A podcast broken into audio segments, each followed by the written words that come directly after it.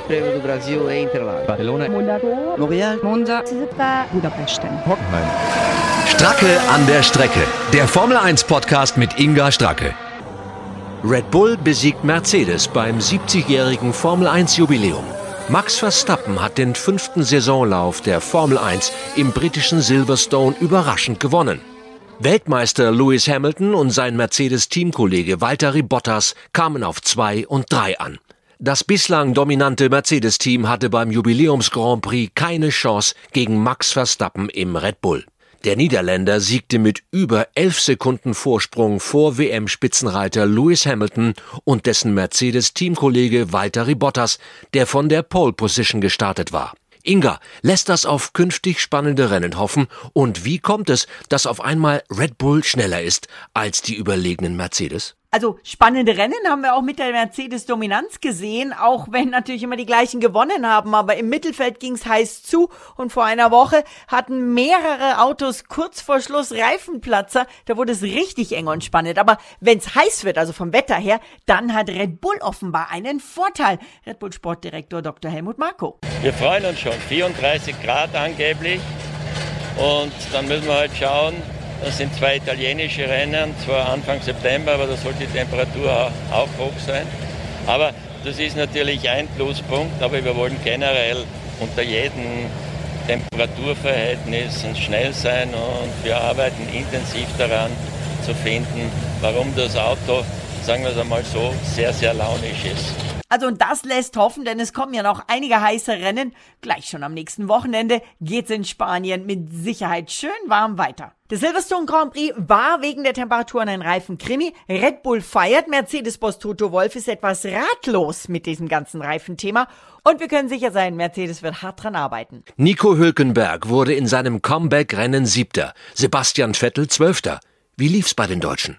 Nico Hülkenberg hat ja nun seinen allerersten Start in diesem Jahr und auch noch den allerersten mit diesem Auto, das er nun überhaupt nicht kennt. Und ähm, Nico Rosberg, Ex-Weltmeister, hat das sehr genau beschrieben. Er sagt, ein solcher Start, das sind wirklich Bruchteile von Millimetern, die man die Finger an der Kupplung bewegen muss. Und dass das nicht ohne Training auf Anhieb super klappen kann, das kann man eigentlich fast nicht erwarten. Nichtsdestotrotz hat Hülkenberg einen super Job gemacht. Am Schluss hat er aber abbauende Reifen gehabt, wieder die Reifen, musste nochmal zu einem Sicherheitsstopp reinkommen und damit kam er eben hinter seinem neuen Teamkollegen Lance Stroll an. Aber er war eigentlich ganz zufrieden. Er sagte auch, die Fitness hat gut gehalten, auch wenn er morgen seine Muskeln spüren wird. Sebastian Vettel, der hatte äh, beim Gerangel direkt nach dem Start offenbar Probleme, kam auf die Randsteine und drehte sich. Dann hat er von ganz hinten vom letzten Platz sich nach vorne gekämpft, sagt, das Auto lag auf dieser Fahrt erstaunlich gut. Er wollte auch mit diesen Reifen, mit denen es gut lief,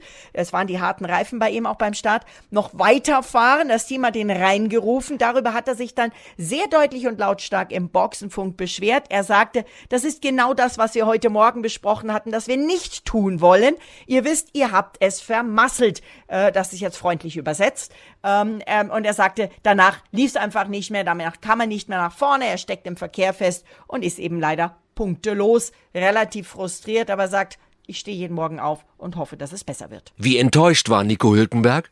Ah, ich glaube eigentlich gar nicht so sehr, denn er hat wirklich eine super Leistung abgeliefert. Neues Auto, seit November, sein erster Grand Prix. Und das sagt er selbst. Nicht das Märchen, wie, wie alle sich gewünscht hatten, aber ich glaube, das war auch ein bisschen vermessen, wenn man davon ausgeht, bei so starken Red Bulls äh, und, und, Mercedes und so weiter. Ähm, aber ich glaube, solide, solide Leistung. Äh, körperlich, klar, war es schon anstrengend und ich werde morgen auch den einen oder anderen Muskel spüren, wahrscheinlich alle.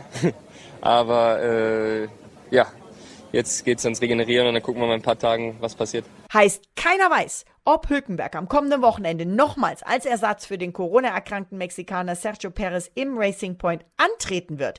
Er wird sich aber in den nächsten Tagen in der Fabrik des Teams im Simulator auf Barcelona vorbereiten.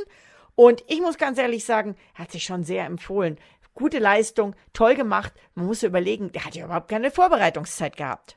Sebastian Vettel nur Zwölfter. Er war als Elfter gestartet, hatte ein anstrengendes Rennen und hat im Boxenfunk über Ferrari gemotzt. Was war los bei ihm?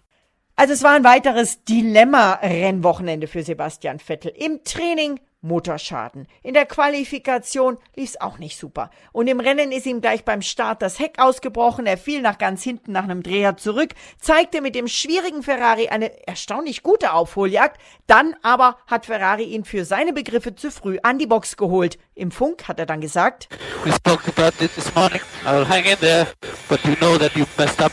Ihr wisst, dass ihr es vermasselt habt. Ja, und auch nach dem Rennen war Vettel noch ganz schön sauer. Kam überraschend schnell wieder ans Feld dran und von da an, glaube ich, äh, haben wir heute keinen guten Job gemacht, was die Strategie angeht. So deutlich kritisiert er sein Team sonst nie. Also so kenne ich ihn eigentlich nicht. Wie geht er damit um? Man sieht und hört ihm an, wie frustriert Sebastian Vettel ist. Ich denke, ich hätte noch gut zehn oder sogar noch mehr Runden fahren können. Ähm, ja, es war mit Sicherheit kein guter Nachmittag. Ähm, ja, ich hatte einen sehr guten Start und dann, weiß ich nicht, was in der ersten Ecke passiert ist. Auf einmal habe ich den Grip verloren und mich gedreht. Das war natürlich nicht gut, aber hat, konnte dann recht schnell wieder ans Feld anschließen und danach war die Strategie ein bisschen für den Eimer. Ich glaube, äh, wir hatten dann vielleicht nicht den Mut, ähm, ja, es dazu kommen zu lassen, dass der Charles mich überholt hätte obwohl er auf einer anderen Strategie war und haben dann, glaube ich, vorgezogen, mich an die Box zu rufen, um das Ganze zu umgehen. Aber von da war es dann ein bisschen Quark und ähm, ja, ich denke, wir hätten heute auch mit, dem verpatzten, mit der verpatzten ersten Runde viel mehr Boden gut machen können. Seine Punktechance wurde zugunsten des Teamkollegen quasi aufgegeben. In der Qualifikation hat er schon gefunkt. Das war alles, was mit diesem Auto drin war. Betonung auf diesem. Ja, ich versuche alles, was ich kann. Ich stehe morgens auf und äh, ja, versuche das Positive zu sehen, so auch heute. Ja, ich bin mir sicher, irgendwann äh, wendet sich das Blatt wieder, aber im Moment äh, ist ein bisschen der Wurm drin und ähm, ja, schauen wir mal, wie es nächste Woche läuft. Äh, mehrere Formel-1-Experten und Ex-Piloten vermuten ein Problem an Vettels Auto, wie beispielsweise einen kleinen Haarriss im Cockpit, das sich dann verzieht bei den G-Kräften oder irgend sowas. Und sie fordern, Ferrari solle ihm mal ein anderes Chassis geben. Vielleicht ist dann das Problem behoben. Wer weiß. Vielen Dank, Inga und bis zum nächsten Mal. Ja, ohne Pause geht's weiter. Die Formel 1 ist schon auf dem Weg nach Barcelona zum sechsten Saison Grand Prix. Ich freue mich drauf. Tschüss. Stracke an der Strecke. Der Formel 1 Podcast mit Inga Stracke.